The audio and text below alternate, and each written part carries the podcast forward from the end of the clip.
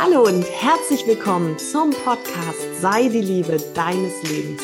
Mein Name ist Ellen Lutum und ich freue mich riesig, dass du heute hier bist. Hi meine Liebe, schön dich wieder zu hören und dass du dabei bist. Auch in dieser Folge habe ich einen ganz, ganz spannenden Interviewgast. Und zwar darf ich heute die total tolle Yvonne Schudel begrüßen. Hallo und herzlich willkommen, liebe Yvonne. Hallo, herzlichen Dank, dass ich hier sein darf.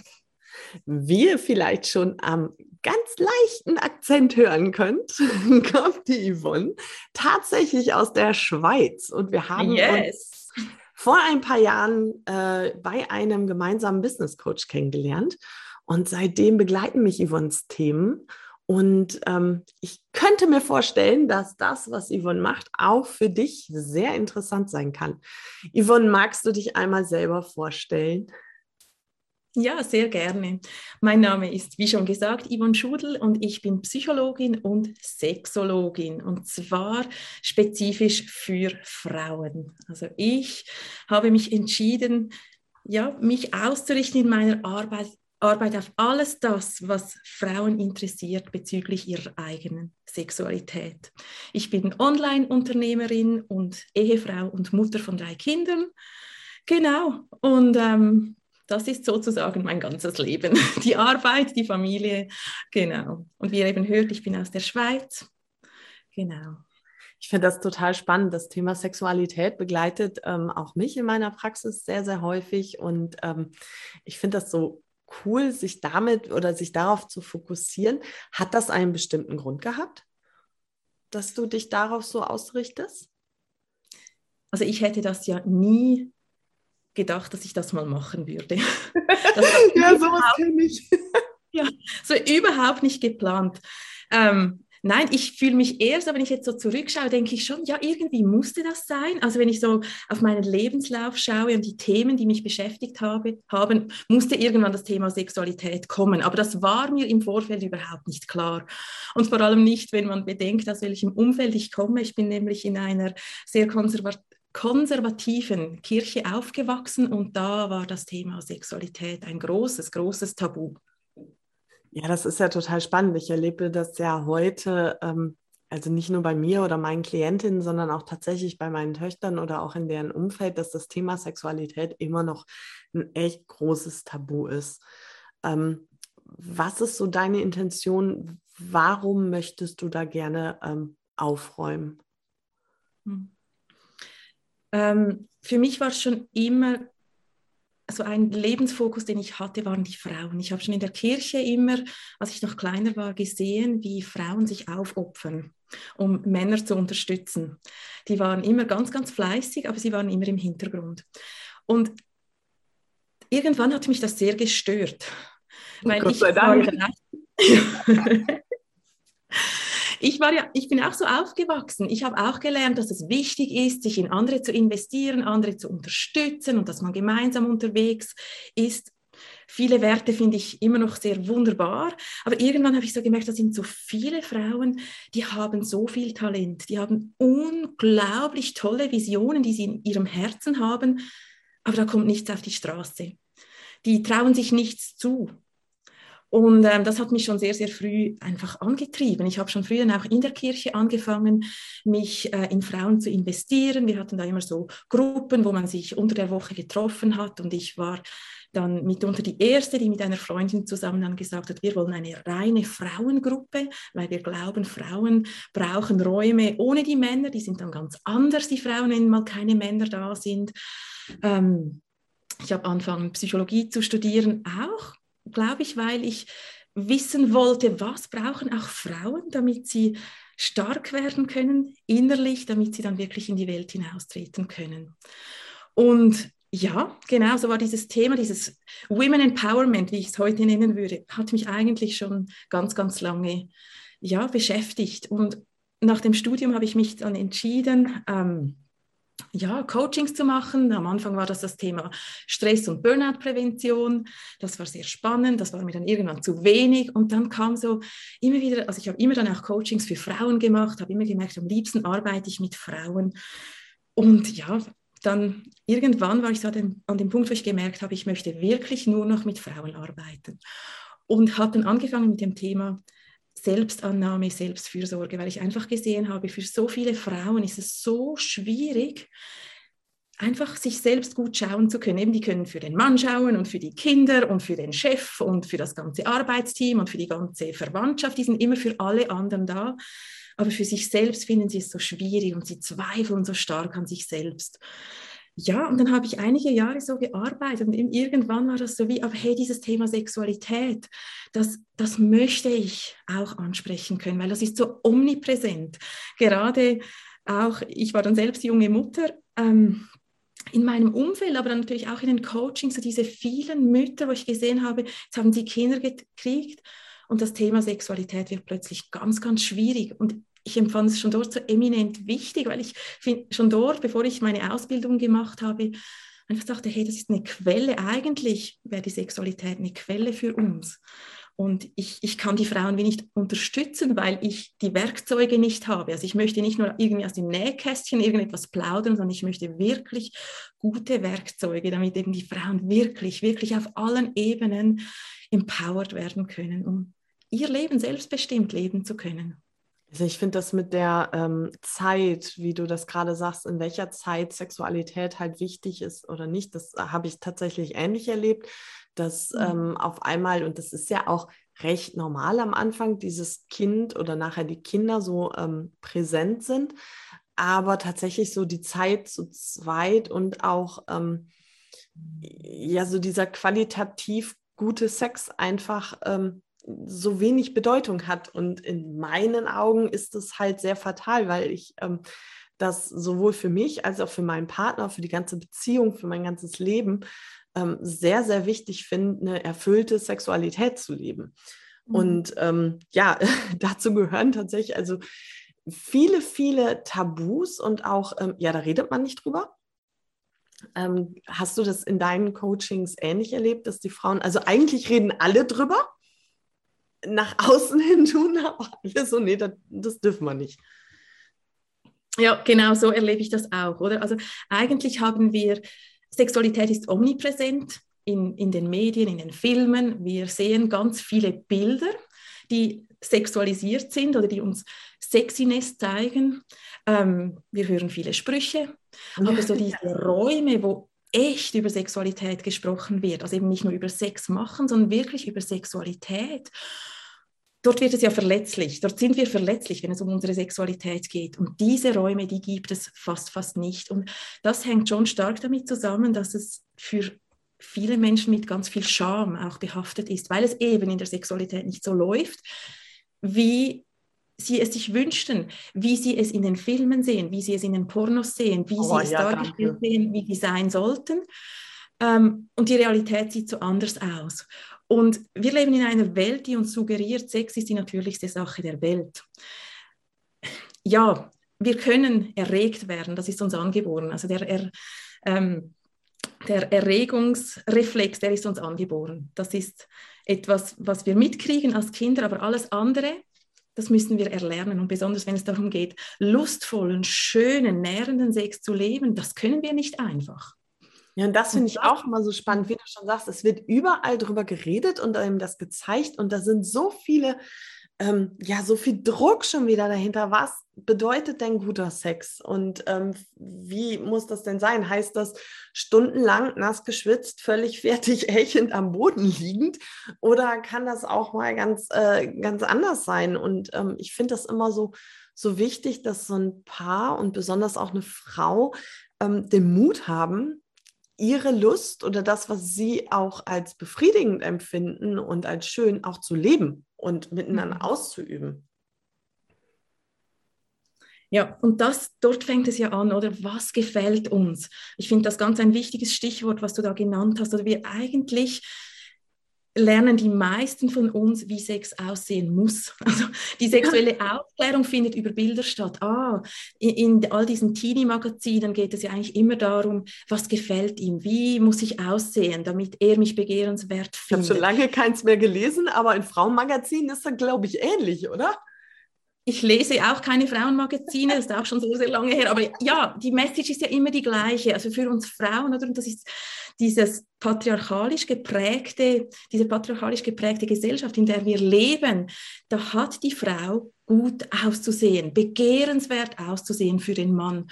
Und da beginnt ja eigentlich dann schon das Problem, wenn, wenn wir über Sex reden. Wir haben gelernt, wie es aussehen sollte, aber es geht nicht darum, wie es aussieht, sondern wie es sich für uns anfühlt.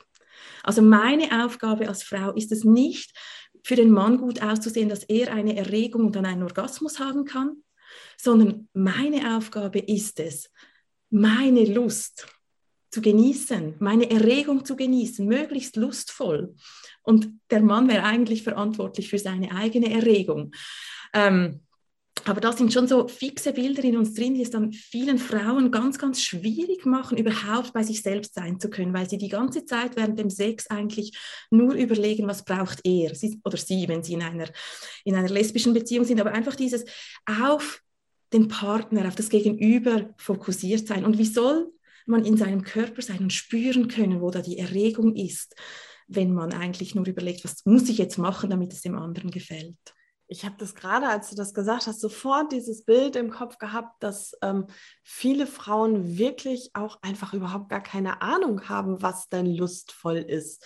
Ich habe irgendwann mal einen Bericht von einer ähm, lesbischen Beziehung geredet, dass, ähm, wo so die Unterschiede halt lagen. Und da war zum Beispiel betont, dass ähm, die, dieses Paar, also dieses lesbische Paar, ähm, viel, viel mehr in den erogenen Zonen unterwegs war und dass Männer sehr fixiert auf unsere äußeren Geschlechtsorgane sind, um das mal so darzustellen. Und wir dem halt auch dementsprechend unsere Aufmerksamkeit widmen und dass es aber noch so, so viel mehr gibt ähm, mhm. was auch Lust auslöst, was, ähm, was Spaß macht und ähm, auch, was ich immer wieder sehr, sehr krass finde und schade finde, welche Bedeutung der weibliche Orgasmus in Sachen Sex hat. Mhm. Das sind so spannende Punkte, die du ansprichst, oder? Das, da sind wir auch wieder bei diesem patriarchalischen Bild, was Sex ist. Ganz viele Paare, wenn man sie fra fragt, ja, aber wie läuft bei euch die Sexualität ab? Oder das, das ist Teil meiner Arbeit. Da frage ich dann ganz viel, weil es wichtig ist, die Details zu kennen, um dann daran arbeiten zu können.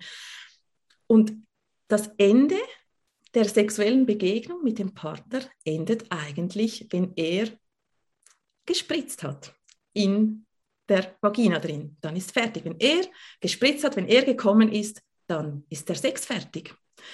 Und das ist ja, das sagt ja etwas darüber aus, was wir als Gesellschaft für ein Bild von Sexualität haben, also diese ganz starke Penisfixierung, ähm, die ist tief in uns verankert. Und, und wie du sagst, oder lesbische Paare, dort ist dieser Penis nicht da und dann kann man sich auf andere Dinge fokussieren.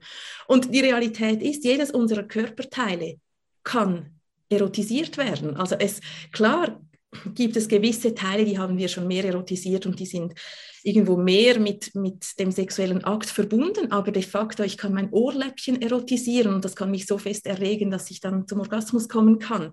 Aber ganz viele von uns, also ich rede jetzt von uns als Frauen, gilt aber für Männer schon auch, ähm, die sind ja auch stark auf ihren Penis fixiert. Wir vergessen, dass eigentlich unser ganzer Körper eine erogene Zone ist. Und vielleicht noch ganz kurz etwas auch, oder wenn wir uns so oh, überlegen. Ganz lang. genau. No stress. Ähm, dass eigentlich für den Penis ist die Vagina wunderbar, wenn es um Erregung und Orgasmus geht, weil das passt so grandios und das gibt dann da schön Reibung, wenn man da rein und raus. Ähm, für die Frau ist das ein anderes Thema, weil das Pendant des Penis ist eben nicht die Vagina, sondern die Klitoris.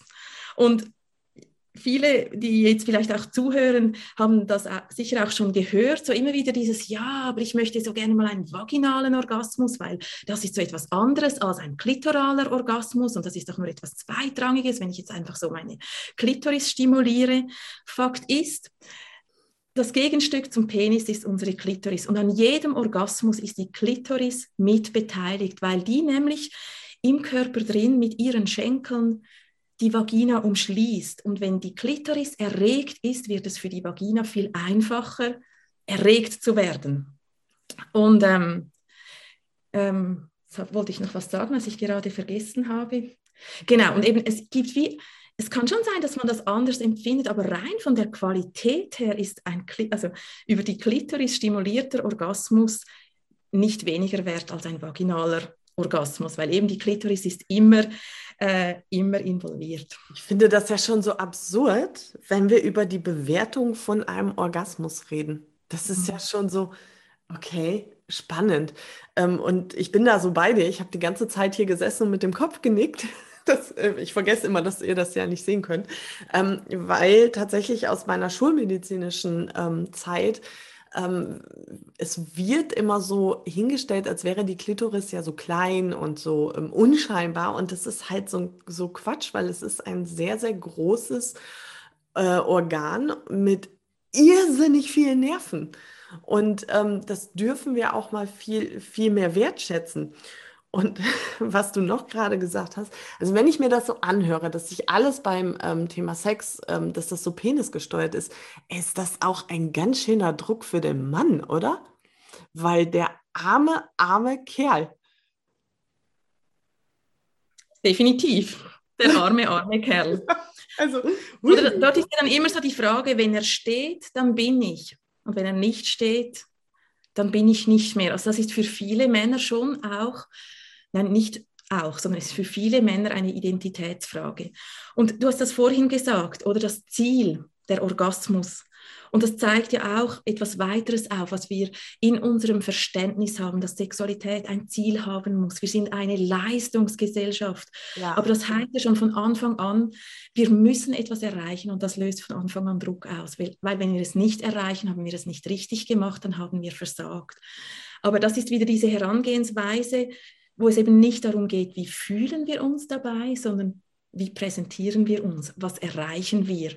Und das ist ein, ein Teil meiner Arbeit, das möchte ich eine, einen Gegenpol eigentlich schaffen, eine Gegenstimme, dass das immer weiter verbreitet wird. Es geht in der Sexualität nicht um ein Ziel, es geht nicht wie, darum, wie es aussieht, sondern es geht darum, dass wir zuallererst mit unserem eigenen Körper, aber dann auch mit dem Körper eines Gegenübers in Verbindung sind und das genießen können. Es geht um den Genuss. Das ist ähm, aber tatsächlich auch äh, geschlechterunspezifisch, oder? Weil das gilt doch für beide Seiten.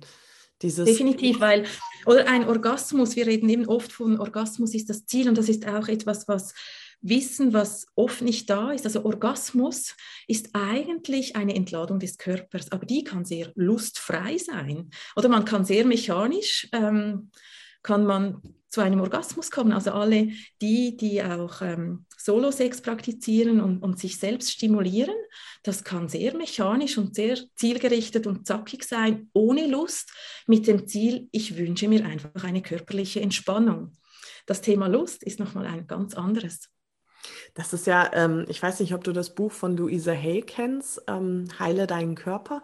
Da ist es tatsächlich ähm, hat sie die ähm, weibliche Masturbation als ähm, Möglichkeit, Migräneanfälle ähm, vor, vorzubeugen, ähm, oh, dargestellt. Und das fand ich auch nochmal wieder so wichtig oder auch ähm, sehr, ein sehr, sehr gutes Beispiel davon, wie viel Macht diese, äh, diese Entladung der Energie, weil im Grunde genommen ist es ja nichts anderes, ähm, und diese, vor allem diese Anspannung, welche Folgen das für den Körper haben kann. Und mhm. ich finde, auch, also das ist vielleicht auch nur mein persönliches Empfinden, aber ähm, je mehr ich mit mir im Reinen bin und je mehr ich mit mir auch in der, in der Liebe und in der Wertschätzung bin, desto erfüllter ist ähm, auch mein Sexleben oder das Sexleben meiner äh, Klienten. Würdest du das so unterstreichen oder siehst du das anders?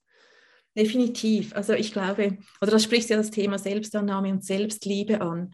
Und das ist definitiv ein, ein wichtiger Pfeiler für eine Sexualität, die voller Genuss und, und voller Lust ist. Ähm, weil es geht ja auch nicht darum, dass wir einfach zehn Minuten Lust im Bett haben. Also ich, ich glaube, es geht grundsätzlich immer ganz fest darum, dass es das ein Lifestyle ist.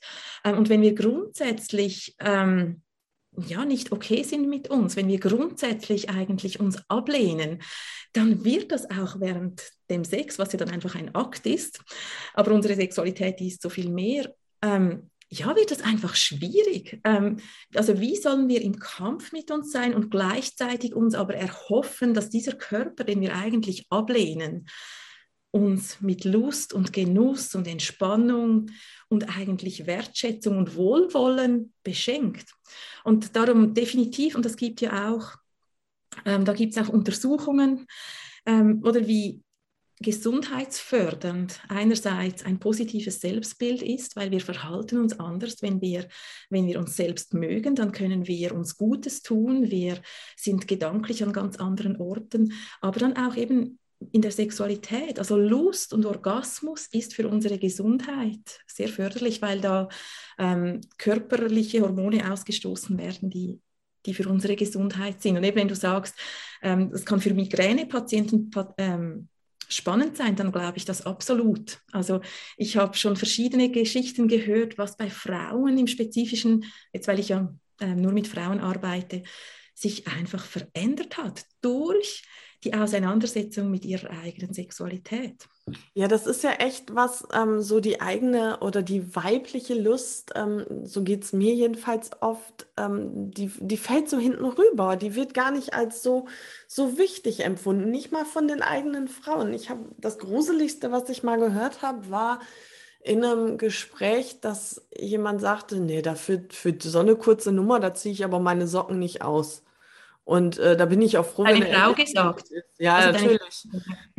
und, und ähm, dafür ziehe ich die Socken nicht aus mhm. und tatsächlich ähm, bin ich dann auch froh, wenn er endlich fertig ist. Und da habe ich echt nur gedacht, ja, aber du bist doch keine Maschine oder keine Puppe. Ich meine, was ist denn das für eine Intention, sich da hinzulegen und auf einem machen zu lassen? Ist vielleicht einfach auch, also ich höre da so raus, auch so die Antwort auf diese Resignation, dass da eben vielleicht einfach nichts kommt oder dass da mhm. den Sex, den diese Frau erlebt, den möchte sie nicht. Aber sie hat anscheinend noch nie anderen Sex erlebt. Ähm, und da, ja, das höre ich schon auch oft, oder dass Frauen dann sehr oft sagen, jetzt vielleicht nicht so krass gerade in diesen Worten, aber einfach so, ja, Sex bedeutet mir nicht so viel. Oder mhm, nicht genau. mehr, seit Kinder da sind, ist nicht so wichtig für mich. Ähm, und da höre ich dann natürlich immer mit dem Ohr einer Sexologin, die sagt, ah, okay, den Sex, den du erlebst, den findest du nicht spannend, weil es gibt da noch etwas anderes und das würdest du auch spannend finden, weil das ist etwas, das dich nährt und, und, und innerlich stärkt. Das ist ja eine Energiequelle eigentlich in uns drin, unsere Sexualität. Ähm, aber ja, klar, oder? Unser Hirn, unser Gehirn ist ja sehr rational eingerichtet. Das überlegt immer, nützt mir das etwas, nützt mir das nicht. Und dann kommt schon so die Überlegung, ja, soll ich mich jetzt nach einem anstrengenden Arbeitstag noch 10 bis 15, 20 Minuten abrackern für nichts? Nee, kann ich ja. Netflix-Serie schauen? Ja. Kriege ich mehr davon? Genau, und dort geht es dann wirklich darum, oder dort in meiner Arbeit geht es dann darum, okay, ähm, dann schauen wir diese Sexualität mal an und schauen, dass die eben anders werden kann. Dass eben auch schon der Weg, also eben es geht nicht nur um ein Ziel, sondern dass eigentlich der, das Ganze ähm, alleine oder mit einem Partner schon spannend ist, dass das eben schon genussvoll ist. Und dann ist unser Gehirn auch eher bereit zu sagen, ah, ah, warte, das haben wir doch letzte Woche auch schon gemacht. Das war jetzt cool. Von Minute eins an hat mir das gefallen. Das finde ich total spannend und auch da wirklich einen Weg dahin zu finden, viel mehr in diese, ja, in diese Weiblichkeit reinzugehen, viel mehr in diese Lust und dass da auch viel, viel mehr dazu gehört als diese, ähm, dieser kurze Akt ähm, des Sexes an sich und dass das so viel mehr ist. Ähm, sag mal, wenn du da so offen drüber sprichst, wie geht denn dein Partner und deine Kinder damit um, dass du das so tust? Würde mich jetzt mal so interessieren. Ihr seht es jetzt wieder nicht. Ich habe jetzt Ellen schon mal mit einem breiten Lächeln angelächelt, weil das ist so eine gute Frage, die wird mir sehr oft gestellt. Das dachte ich mir.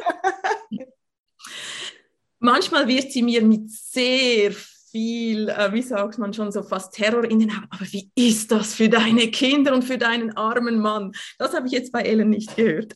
Nee, den armen Mann, den sehe ich auch nicht. genau. Ähm, wie ist das für meinen Mann und meine Kinder? Ähm, ich fange mal kurz bei den Kindern an.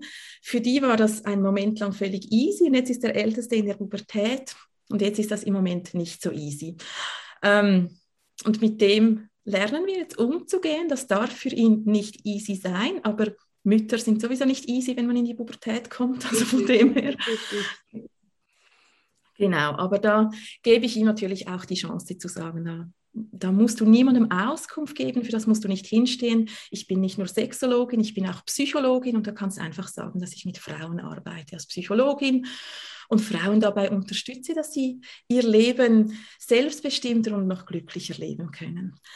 Das, und die, die, anderen sind noch klein, denen ist es im Moment auch noch egal. Und bei meinem Mann ist es so, dass es für uns ähm, eine spannende Reise ist, die wir natürlich gemeinsam gehen. Weil meine Veränderung, die ich durchgemacht habe durch dieses Studium, das war natürlich wie so ein Accelerator, äh, ein Beschleuniger oder in der, der, sexuellen Entwicklung. Sexuelle Entwicklung, die läuft ja immer von dem Moment an, wo wir, wo wir geboren werden, bis wir sterben. Unsere Sexualität ist in Veränderung. Aber mit dieser Ausbildung, ja, das, ist, das war definitiv ein Beschleuniger. Und das hat viel ausgelöst, schon im Vorfeld bei mir und bei ihm. Ängste, wo was macht das mit uns? Entgleitet uns da vielleicht etwas? Kommen wir dann auf Ideen, die wir nachher bereuen? Also so ganz viele Glaubenssätze sind da aufgepoppt von halte da die Finger weg. Das ist ein gefährliches Terrain, auf das du dich jetzt begibst, gefährlicher Boden. Was sich aber für uns überhaupt nicht bewahrheitet hat.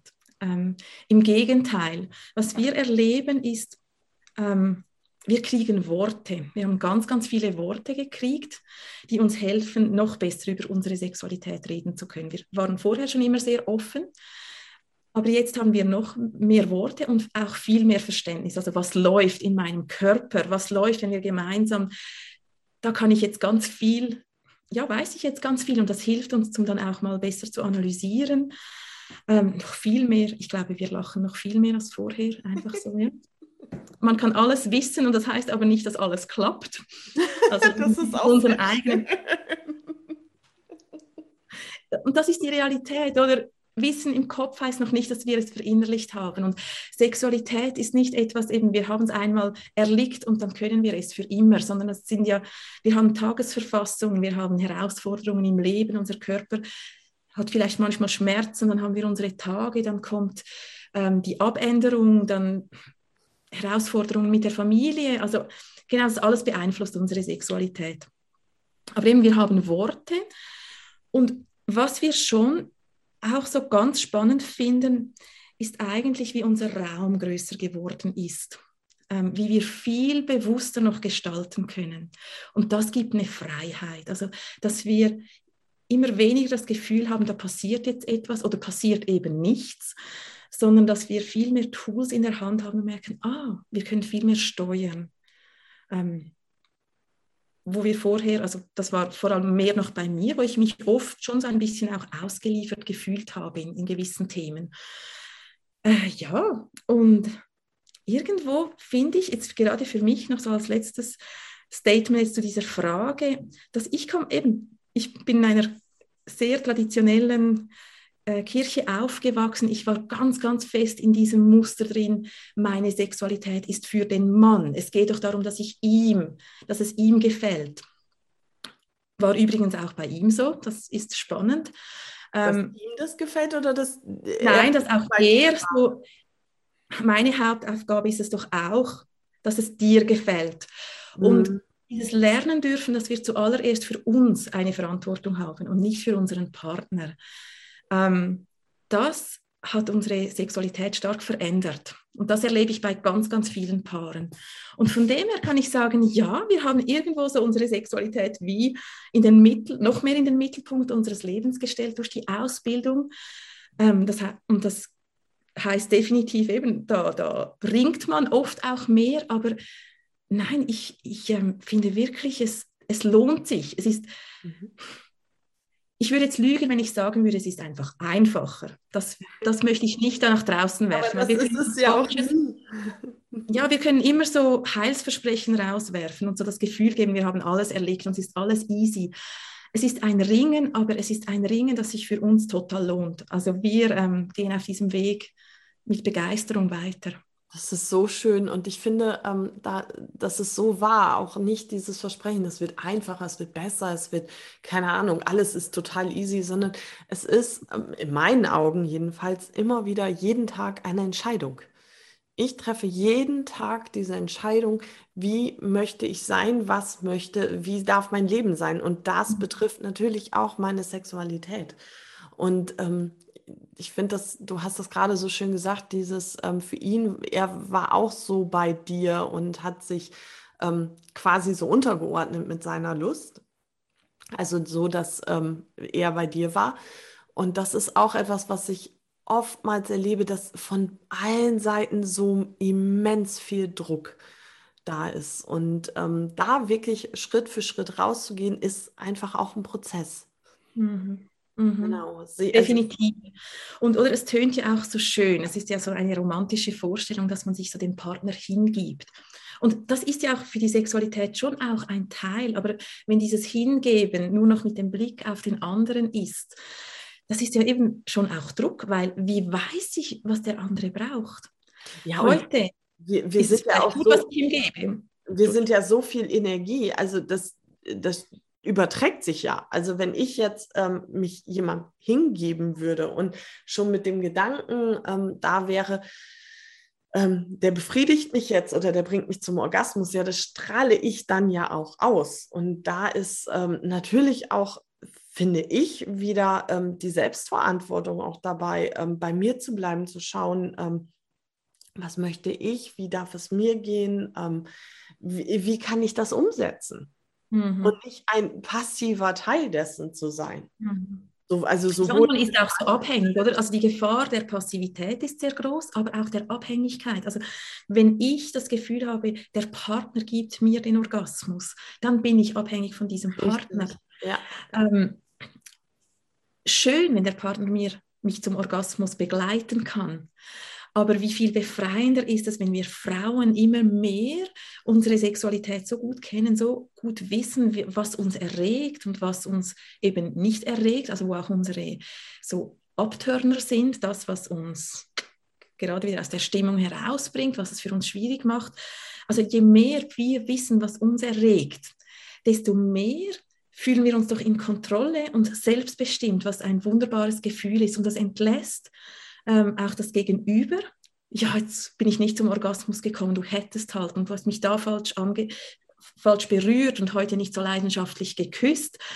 Ähm, und wenn ich bei mir bin, wenn ich weiß, wie ich in meinem Körper meine Erregung spüren und modulieren kann, dann werde ich unabhängiger.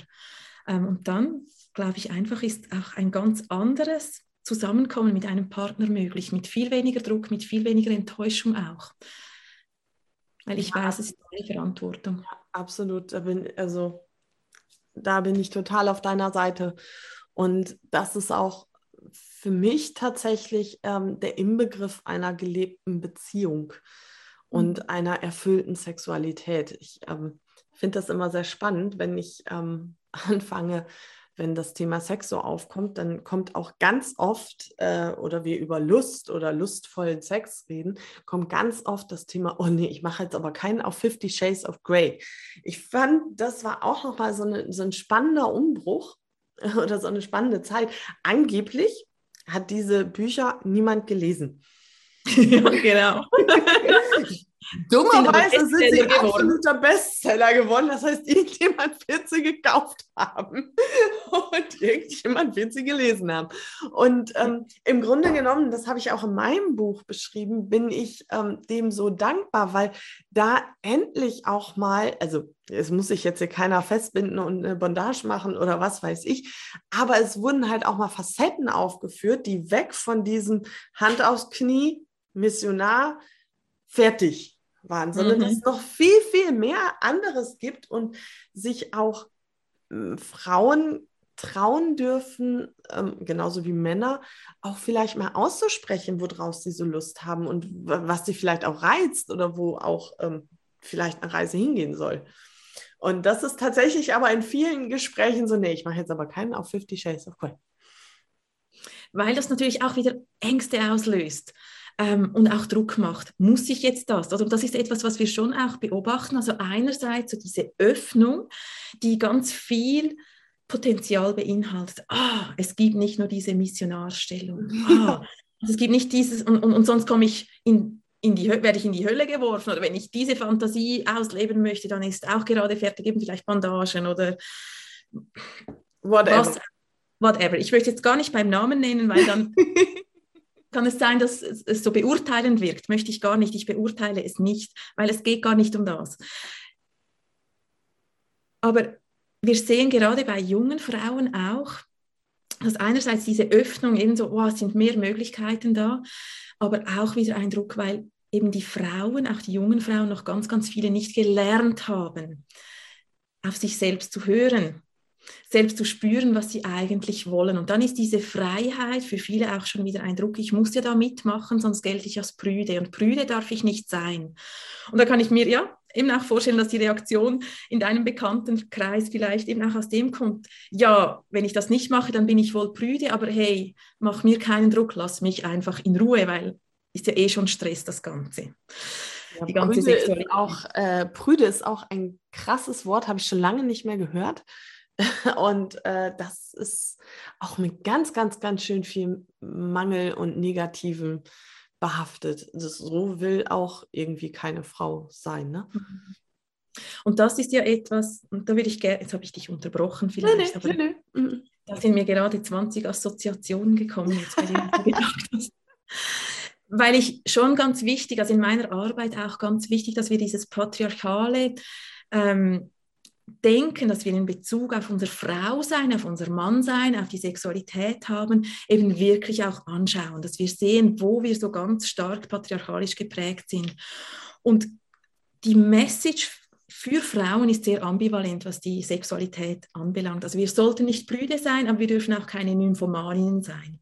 Also eine Frau, die dann wirklich, die dann jeden Tag Lust hat, boah, das ist ja auch nicht geheuer, oder? Und dann hat man ein Wort dafür. Ich habe noch nie gehört, dass man ein Wort für, also ein Pendant hat, ein, ein analoges Wort für den Mann. Nee, ähm, da ist das ja normal und der brüstet sich ja auch damit. Genau. Das ist ja und wird äh, ja auch gefeiert. Genau. Also die Frau darf nicht zu wenig Lust haben, aber sie darf nicht zu viel Lust haben. Aber was ist das Richtige? Ähm, sie sollte sexuell attraktiv sein, also was so viel heißt wie sexy aussehen. Und da haben wir alle ein ganz klares Bild, oder? Das heißt enge Sachen anziehen, Spitzen, Lack und Leder, hohe Schuhe. Mhm. Genau. Genau.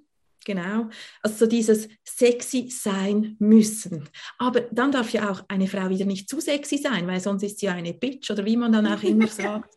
Eine oder die sich.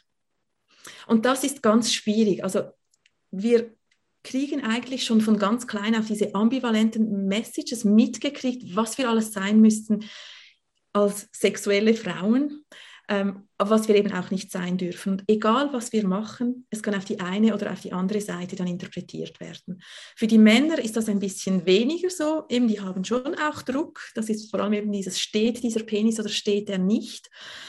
Ähm, was, was auch ganz, ganz schwierig ist, aber so dieses ganz stark ambivalent. Oder bei den Männern ist es einfach immer, es muss immer klappen und sie müssen, also ein Mann, der keine Lust hat, das ist auch ein Thema. Eine Frau, die keine Lust hat, das Davon geht man aus. Und das ist schwierig. Diese Bilder müssen wir hinterfragen. Weil was heißt Prüde? Was heißt Nymphomanin? Schlussendlich hat jeder von uns ein anderes Bedürfnis, ist in einer anderen Lebenslage. Und dürfen wir an den Punkt kommen, wo wir eben sagen dürfen, wir dürfen sein, wer wir sind und uns unsere Sexualität erlauben.